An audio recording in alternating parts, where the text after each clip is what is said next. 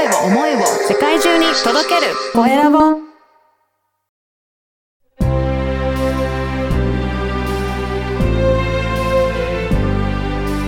経営者の志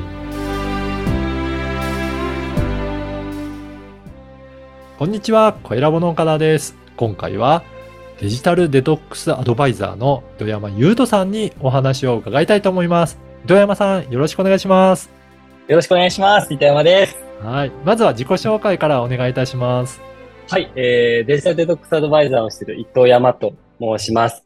えー、僕自身はですね、あの、普段は株式会社リチカというですね、えー企業であの本業を働いてリモートワークをやっている身なんですけれども、それとは別でですね、個人でデジタルデトックスアドバイザーとして、えーはい活動をしております。うん。このデジタルデトックスアドバイザーって具体的にどんなことアドバイスされるんですか？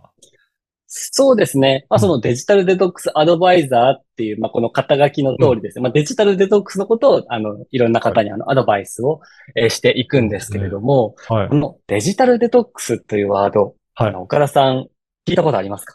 いや、あんまりないですけど、なんか、デトックスするので、まあデジタルの機器とか使わないのかなぐらいの漠然としたイメージですけど、うんどうですかねうんうん。そうですよね。まあ、大半の方がそういうふうにあのうんおっしゃると思います。で、それはあの、正解なんですね。うんうんで、まあ、何、何がデジタルデトックスかというと、はい。まあ、僕の中の定義としては、こういったデジタルデバイス、スマホうん、パソコン、タブレット、こういったものから、ちょっと一定期間距離を置いて、うん心と体にかかるストレスっていうのを軽減させる取り組ああ。み。さらに、スマホとかパデジタルデバイスを使いながら、うんでも、自分の心と体にかかる負担っていうのを軽減させることも、デジタルデトックスっていうふうにお伝えをしていて、はい。はい。なので、まあ、例えば、スマホとかを触りながら、ブルーライトカットのメガネをして目を守ってあげるだったりとか、はい。画面を白黒にするだったりとか、こういった細かなことも実はデジタルデトックスなんですよ。そうなんですね。単に全く使わないんじゃなくて、使い方もちょっと配慮することも含まれるんですね。おっしゃる通りで、それで全然心と体にかかる、ね、ストレス変わってくるので、まあそういったことのやり方だったりとか、あ知識、こういったことをお皆様にお伝えをしております。うん。これね、今もう皆さんスマホもあるし、パソコンもあるし、タブレットもあるし、ずっと身の回りにあると思うんですけど、やっぱりこれ、あの、心も体も、やっぱり疲れてくるものなんですかね。いや、来ますね。あの、いろいろな悪影響を僕たちっていうのは、こういったデジタルデバイスから受けていて、はい。まあ、例えばなんですけれども、あの、まあ、睡眠トラブルですよね。はいなかなか寝つけないとか、睡眠の質が悪いだったりとか、はい。あとは、例えば記憶力があ落ちたりとか、あ集中力が落ちたりとか、もう本当にあの、多岐にわたる悪影響を受けてうんおります、僕たちは。うんはいで、まあ、例えばちょっとこれ一つデータとして挙げさせていただくと、今ってリモートワークが問題じゃないですか。はい。で、このリモートワークで、僕たち心身に不調を抱えてる人っていうのは、実はもう60%を超えてるんですね。かなり高いですね。はい。うんそのぐらいの方々っていうのが、あもう体にストレスを抱えてしまっているとうんいう状況で、まあ、今後、あの、テクノロジーの発達って止まらないと思います。うんどんどんどんどん新しい技術うだったりとかっていうのはね、開発されていくので、その中で僕たちっていうのはしっかりとこのデジタルデバイスの付き合い方をちゃんと身につけていかないと、本当に体が気づかぬうちにボロボロになるみたいなことってあり得ると思うので、うん。まあそういった中で、おそらくデジタルデトックスっていうのは注目が集まるだろうし、うん。ニーズも増えると思うので、まあそういった方のなんかお力になれればなぁなんて思ってます。これ、糸山さんは、あれですか、そういった、えーアドバイスをされようと思った。何かきっかけとかあるんですか？はい、あのー実はですね、僕自身がデジタルデバイスにやられていた身でして、そうなんですね。はい。はい。体調崩しちゃってですね、あの本当にうつ病みたいな形で、うん。あのメンタルやめましたし、うん。あの、眼性疲労もすごくってですね、で、はい。この眼性疲労っていうのは、もう目からた肩こりだったりとか、首こり、腰痛とかにも来ちゃうので、うん結構体もあのボロボロでっあていう状況。で、そこから僕自身デジタルデトックスっていうのに出会って、うん学んで、うん取り組んでってやっていった中で、やっぱり本当に人生が180度変わっへた。え。でこの経験から、あーこれをもっと皆さんに伝えたいうんっ。ていう流れで今やらせていただいてます。そうなんですね。じゃあそういった、ね、糸山さん自身の経験から、じゃあそういった他の方のそういったお悩みも解消していきたいということで活動を進められているということなんですね。はい。今はどういった活動としては中心にやられていらっしゃるんでしょうか？あありがとうございます。えっと、結構多岐にわたるんですけれども、まずは自分自身での情報発信ですね。はいポッドキャストだったりとか、ユーデミーだったりとか、あとブログだったりとか、あとは年内には YouTube も始めるので、うんまあこういった情報発信。はい。はい。あとは、えっと、セミナーですね。うんあの、企業と他社との共催でセミナーをやったりとか、あは自分でセミナーをやったりだったりとか。うん。はい。と、あとは、まあ、ちょこちょこなんですけど、あの、取材を受けたりとか、はいラジオに出演したりとかっていう、そういう、まあ、メディア出演。うん。まあ、大きくかけてこの3つですかね。うん。じゃあ、そういったところから個人の方だったりとか、まあ企業もね、最近そういったリモートワーク増えてきたら企業のところにもアドバイスされたりとか、うんうん。そういって広あげていらっしゃるということですかね。はい。そうですね。うん。やっぱり会社としてもね、そういった、あの、疲れてる方、ね、社員の方いたら、やっぱりそういったところも対応した方がいいっていうのはあると思いますしね。うん。そういったところうんですね。言ってる感じですかね。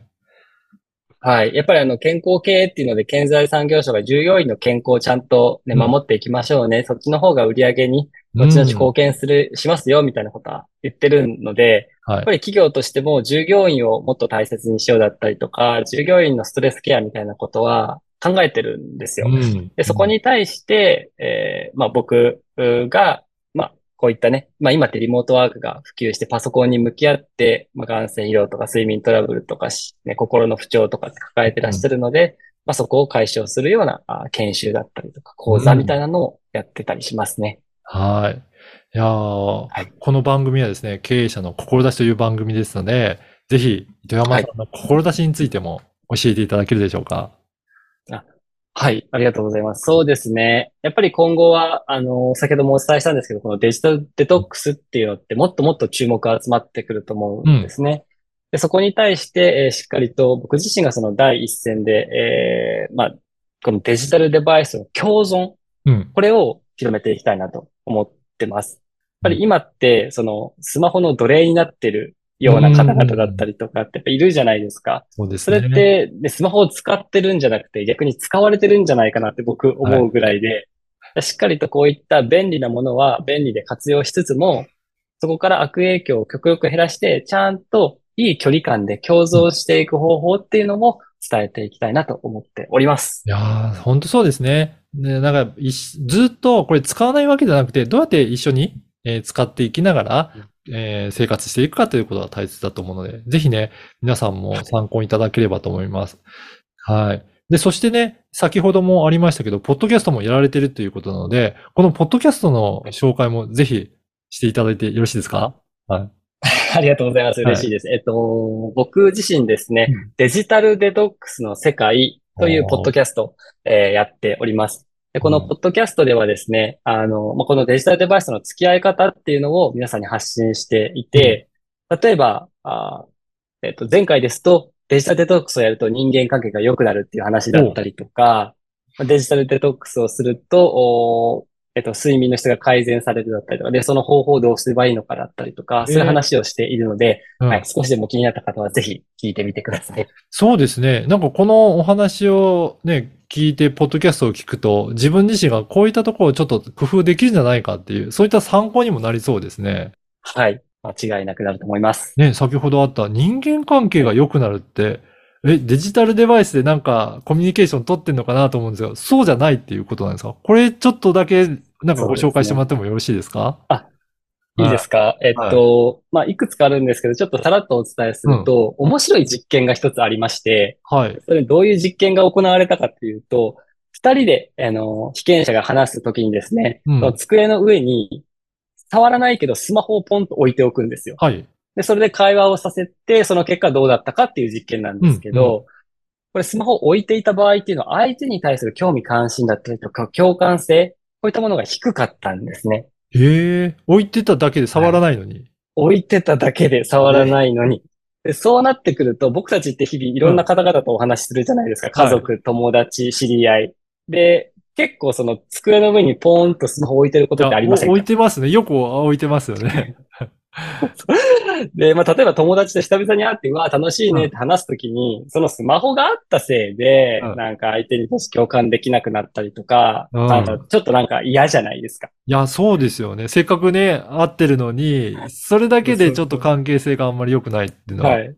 嫌ですよね。そう。う。うんん。っていうので、えーまあ、デジタルデトックスっていう形で、例えばスマホをちゃんと、あの、電源を切ってバッグの中に入れるとか、もうなんならちょっとカフェに行くぐらいだったら家に置いていくだったりとか、まあ、そういうことをすることによって人間関係良くなっていきますよねっていう話とかをしてるんで。いやー、これ、めちゃくちゃ参考になりますね。なんか、ほんと少しのね、工夫だけで、それだけで人間関係良くなったりとか、ね、体の不調とかも良くなったりすると、すごくいいと思うので、ぜひ、このはい。ポッドキャストの説明欄に、糸山さんの番組の URL も掲載させていただきますので、ぜひそこからチェックいただければなと思います。はいはい。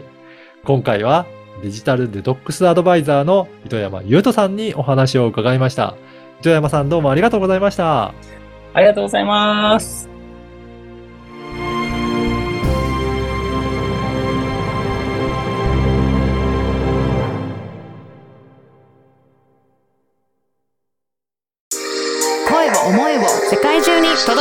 声を